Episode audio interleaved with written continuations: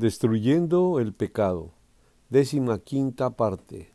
Veremos a Agitofel y David o David y Agitofel. Eh, los saludamos a todos con todo nuestro cariño, hermanos, hermanas, pasa a ustedes. Agitofel es un personaje que aparece aquí en la huida del rey David, como lo vimos ayer. Vamos, esta secuencia que estamos estudiando está muy hilada una con la otra como el tiempo que usamos eh, no se debe de exceder de 20 minutos, siempre estamos corriendo y es imposible muchas veces concluir un tema en este tiempo. Así que les pido eh, disculpas por ello, que a veces eh, nos quedamos a la mitad, pero no hay otra manera de presentarlo así. Vamos a recordar dos versos que vimos el día de ayer en segunda carta, en segundo libro de Samuel, capítulo 17, versos 1 y 2, donde Agitofel le da consejo a Absalón, ¿verdad?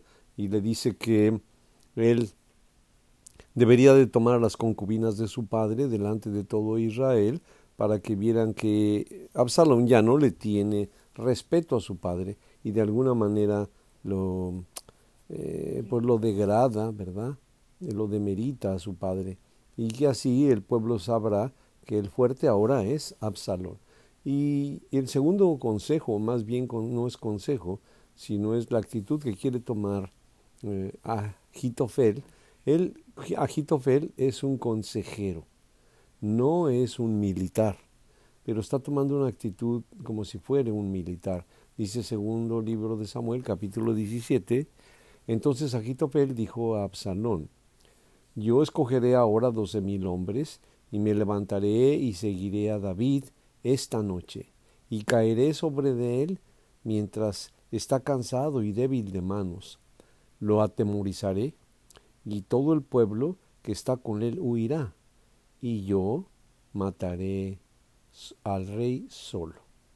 Esa es la, pues, consejo o segunda actitud que va a tomar Agitofel, pero él, él está tomando una actitud verdaderamente eh, correcta, correcta, como decía ayer, hablando militarmente. Si hubiera hecho esto, si Absalón lo hubiera permitido, David no hubiera contado otra historia, hubiera acabado con él, porque David no estaba preparado para la guerra.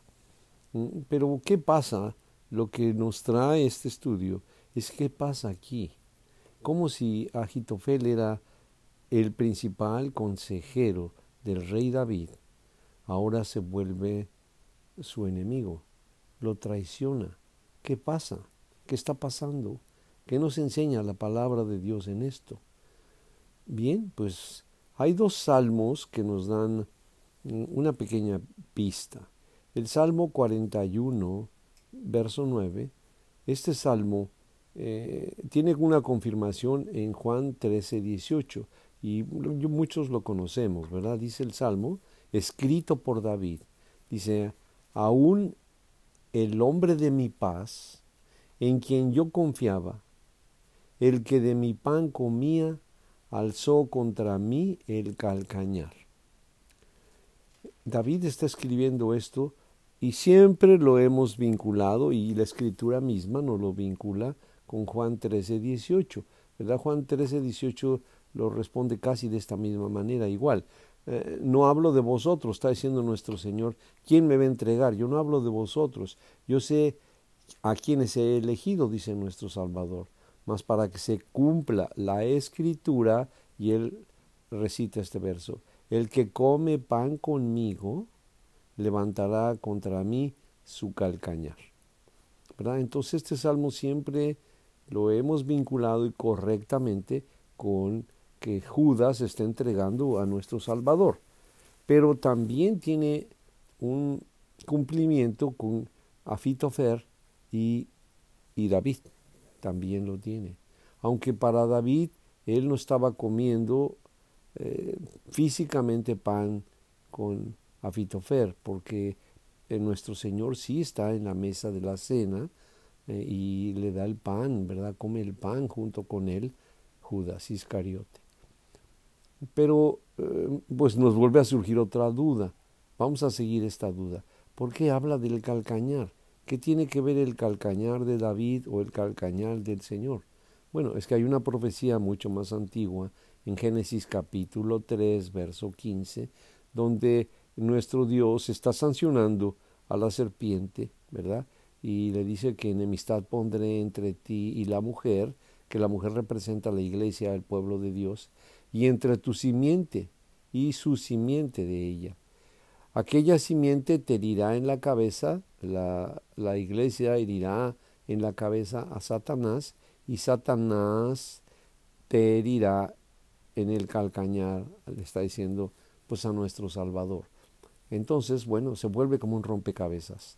La primera profecía era que eh, emisarios, la simiente de Satanás, es lo que nos está diciendo Génesis, los hijos de Satanás van a atacar en el talón, en el calcañar, eh, primero a David y en cumplimiento de ello a nuestro Salvador.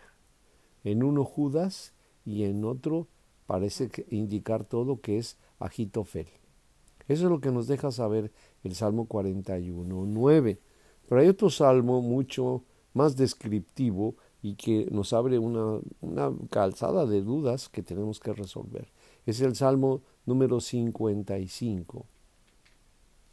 Muy hermoso salmo, pero nos vamos a, a, concentrar solo en tres versos, el verso 12 al verso 14. Salmo 55. Dice así, escrito por David, porque no me afrentó un enemigo, dice David, lo cual había yo soportado. Si me ataca a mí un enemigo, un enemigo, pues como uno a uno lo puedo soportar, dice David. Ni se alzó contra mí el que me aborrecía, alguien que me odiaba, no se levantó, porque me hubiera ocultado de él, dice David. ¿Verdad? Si ya sé que a alguien no le caigo, no tengo por qué estar eh, compartiendo con él nada. Pero dice el verso 13, sino tú, sino tú, el que me, el que me está doliendo eres tú, hombre, al parecer íntimo mío, mi guía, mi familiar verso 14, que juntos comunicábamos dulcemente los secretos y andábamos en amistad en la casa de Dios. ¿A quién se está refiriendo el rey David aquí? ¿A quién se está refiriendo? Dice que no era un enemigo y que no era alguien a quien ya lo aborrecía antes, sino que a uno que había aparecido como su íntimo, como su amigo íntimo, muy cercano a él. Pero además nos da una frase muy importante que era mi guía, mi guía, mi consejero. Y los versos, el, el verso 14 nos pone más información sobre esto, que juntos comunicábamos dulcemente los secretos. Si era su consejero, muy probablemente lo aconsejaba en su vida personal y lo aconsejaba en su vida política y en su vida militar. No lo sabemos, pero es lo que nos está dejando saber este verso. Y andábamos en amistad, eran amigos en la casa de Dios, compartían sus oraciones, tenían la misma fe. Pero hay una palabra que es la que nos pone de veras a investigar. Mi familiar. ¿Cómo mi familiar? Si este salmo lo hubiéramos proyectado hacia, hacia nuestro Salvador y Judas, no corresponde nada, porque no había ningún parentesco entre ellos. Y, y aquí con Afitofer y, y David, pues tampoco. Aparentemente tampoco. Vamos a revisar un poco más la vida de Afitofer. Afitofer, según nos dice Samuel en su capítulo 15, es llamado por Absalón. Absalón sabía la importancia que tenía este hombre y que era consejero de David y lo manda a traer. Y automáticamente, automáticamente deja de ser consejero de David y se convierte en su enemigo, acérrimo, acérrimo. Lo odia. ¿Qué pasó entre David y Afitofer? ¿Qué pasó? si era su consejero, era su amigo, iban al templo juntos, adoraban a Dios juntos, se decían sus secretos, era su consejero, su guía, pero dice, era mi familiar también. Y Afitofer cuando da su consejo de que debería de ir con doce mil hombres tras David, Absalón no lo, no lo acepta y muy importante, me gustaría que vamos a lo mejor llegar a estudiar este punto, es muy importante, desecha, desecha el consejo de Afitofel. Y entonces Afitofel dice, segundo libro de Samuel, capítulo 17, verso 23, pero Afitofel, viendo que no se le había seguido en su consejo, como vio que no le habían hecho caso en su consejo, enarboló su asno y se levantó y se fue a su casa, a su ciudad. Y después de poner su casa en orden, se ahorcó. Y así murió y fue sepultado en el sepulcro de su padre. Fíjense el paralelismo, ¿verdad?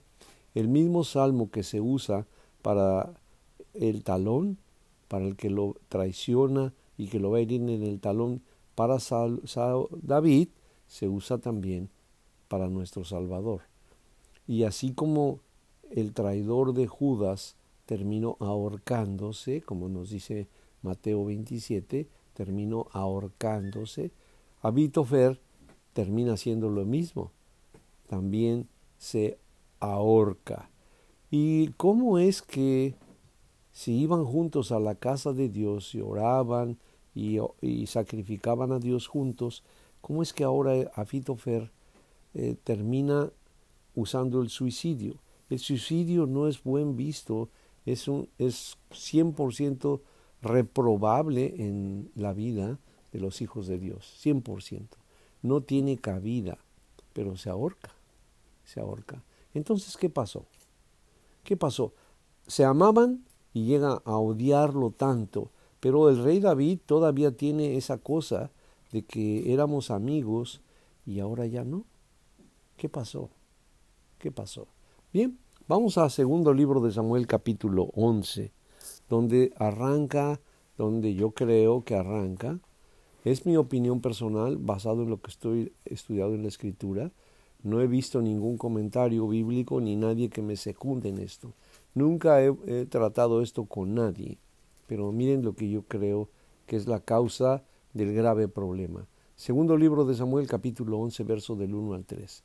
Dice, y aconteció al año siguiente, en el tiempo en que salen los reyes a la guerra, que David envió a Joab, y con él a sus siervos y a todo Israel, y destruyeron a los amonitas, y sitiaron a Raba, pero David se quedó en Jerusalén.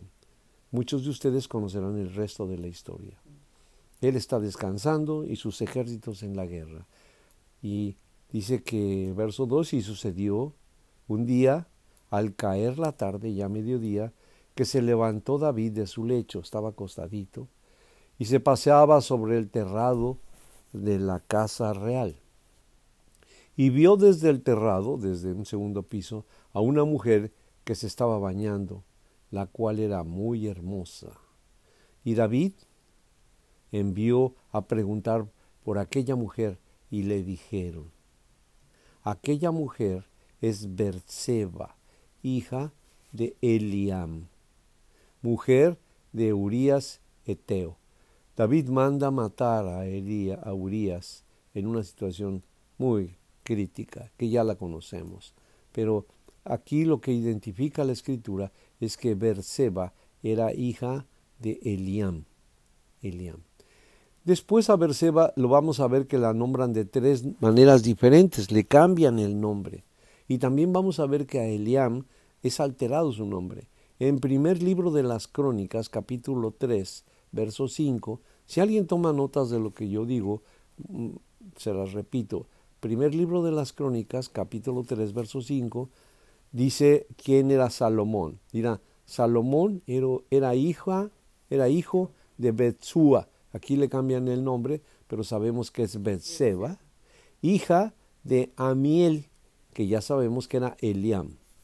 O sea, vamos a decir que Salomón era hijo de Berseba y ella había sido hija de Eliam. Y el segundo libro de Samuel capítulo 23, en el verso 34 nos dice así, y su hijo Eliam, refiriéndose a Agitofel. Agitofel tiene un hijo que se llama Eliam, que no es otra cosa más que el papá de Betseba. O sea, ¿cómo está la genealogía? Salomón, hijo de Betseba, Betseba, hijo de Eliam, Eliam, hijo de Afitofel. Me da escalofrío, me da escalofrío. Saber que cuando David toma a Betseba y mata a su esposo, ella era nieta de su consejero personal, de Afitofel. Y como esto pasa eh, después de la segunda parte de la vida de David, primero fueron amigos y al final de la historia Afitofel está furioso, furioso, porque tomó a su nieta, aunque tuvo un hijo, aunque se hubiera conformado con haber visto a su bisnieto, Salomón era bisnieto de Abitofel, el que quería matar a David. ¿Tenía razón Abitofel? No sabemos, hermanos, pero de que se levantó un odio contra el rey David, lo podemos percibir claramente. Y de que eran amigos y de que de alguna manera se amaban como amigos, era su consejero, pero se ve que era su amigo, era su confidente. Y de buenas a primeras se vuelve su enemigo. Y si Dios no hubiera distorsionado el consejo de Abitofel, por sus manos hubiera matado al rey David, a él, el abuelo de su mujer, de Betseba. Es impresionante ver el efecto que hace nuestros errores. Cuando cometemos un error, cuando no, no medimos las consecuencias, podemos llegar a afectar a tantísima gente, a tantísima gente, que en verdad solo con el tiempo podríamos ver una película retrospectiva viendo hacia atrás a cuántos dañamos, el efecto que hicieron nuestras decisiones, nuestras malas decisiones. Murió su hijo, nacido de, de Betseba. Imagínense esta mujer, si amaba a su marido original, pues yo no me puedo imaginar vivir en los zapatos de Betseba, aunque la conquistó el rey y el hombre más importante de Israel y un hombre de veras extraordinario, pero por ella, o sea, yo creo que a una mujer le tiene que haber pesado esto, por ella él asesinó a su marido. Ella no tiene la culpa, ella no es culpable, pero es imposible que haya tenido que cargar algo de esto. Murió su hijo, le mató a su esposo y ahora tiene que cohabitar y vivir, ¿verdad? Con un nuevo hombre que porque unilateralmente le gustó y se la llevó, así de simple, y arrastró su vida por completo, dañando a su abuelo y pues seguramente a su padre, ¿verdad? Y seguramente a Salomón. Si Salomón conocía esta historia, nos, daría la pauta de por qué Salomón hizo muchas cosas también. No toda la culpa se la podemos encajar a David, pero él abrió una puerta que debía haber quedado cerrada. Bien, queridos hermanos, en el nombre de tu Hijo, nuestro Salvador, en verdad, Señor, en verdad clamamos, suplicamos tu asistencia. Deténnos, no permitas que cometamos errores tan grandes para nosotros pueden ser no tan importantes, no tan definitivos en la vida de otros ni en la de nosotros, Señor, pero hay cosas que al violar tus reglas, tus mandamientos, el efecto, Señor, no tiene fin. Es como eh, la luz del sol que viaja por distancias y por tiempo. Padre, cuídanos, te lo suplicamos. Abre nuestros ojos, danos la sabiduría. Sabemos que solo a través de tu palabra podremos alcanzar de veras a ser sabios y a retener, Señor, este corazón tremendo que tenemos, de piedra, haznoslo, Señor, de hombre, de carne, sensible a tu palabra, amorosos al sacrificio de tu Hijo, nuestro Redentor. Amén. La paz de Dios sea con todos ustedes, queridos hermanos.